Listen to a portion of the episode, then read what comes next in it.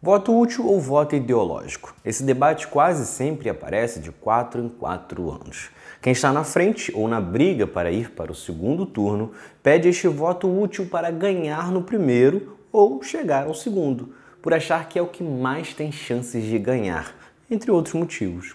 Você, inclusive, muitas das vezes vai ver que quem em uma eleição critica o voto útil, em outra foi ou será favorável. O fato é que o pedido por voto útil é algo que todos deveriam enxergar como natural. Afinal, é um pedido de voto, apenas com um motivo específico. Só que quando cabe ao eleitor escolher se ele abandona o voto ideológico e pula para o voto útil, que é a grande questão e o objetivo deste episódio.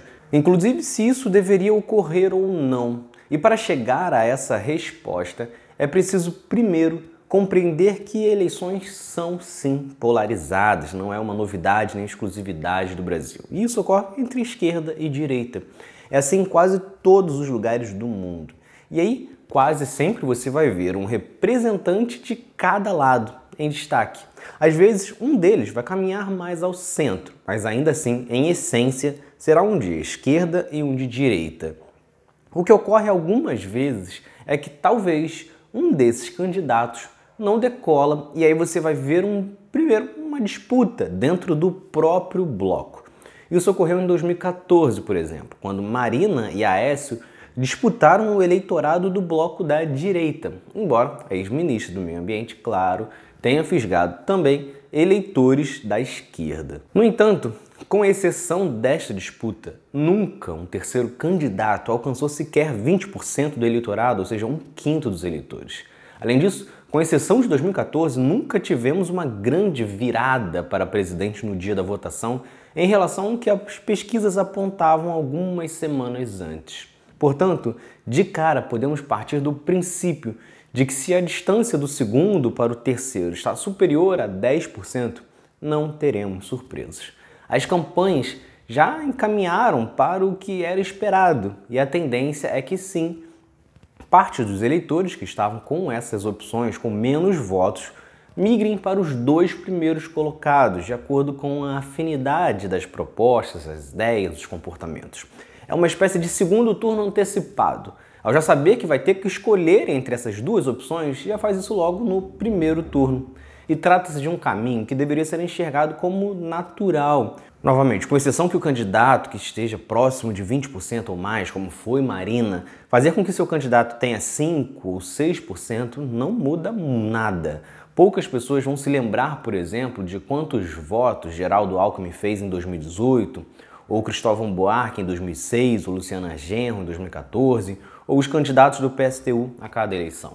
A candidatura de todos, obviamente, é válida, até para quem sabe crescer em uma dessas eleições e estimular também um aumento de bancada no Congresso.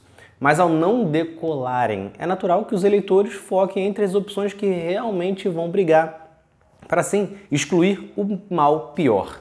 E, na verdade, esse debate só existe muito porque a maioria dos eleitores busca sempre um salvador da pátria entre os candidatos à presidência. E parece que a eleição gira em torno apenas disso.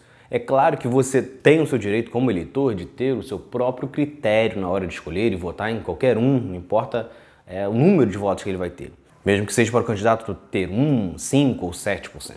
No entanto, seu voto ideológico está e sempre será representado na hora de escolher os representantes do Congresso. Tem muita gente brigando pelo direito do voto ideológico na presidência, mas não sequer definiu os deputados ligados ao projeto que ele escolheu para presidente. É lá que, de fato, você tem a opção de eleger quem está alinhado às ideias que você acredita.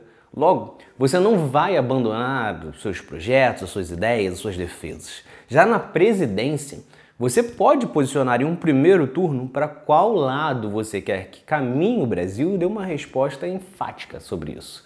Passar uma mensagem com impacto e não dar chances para surpresas em três semanas.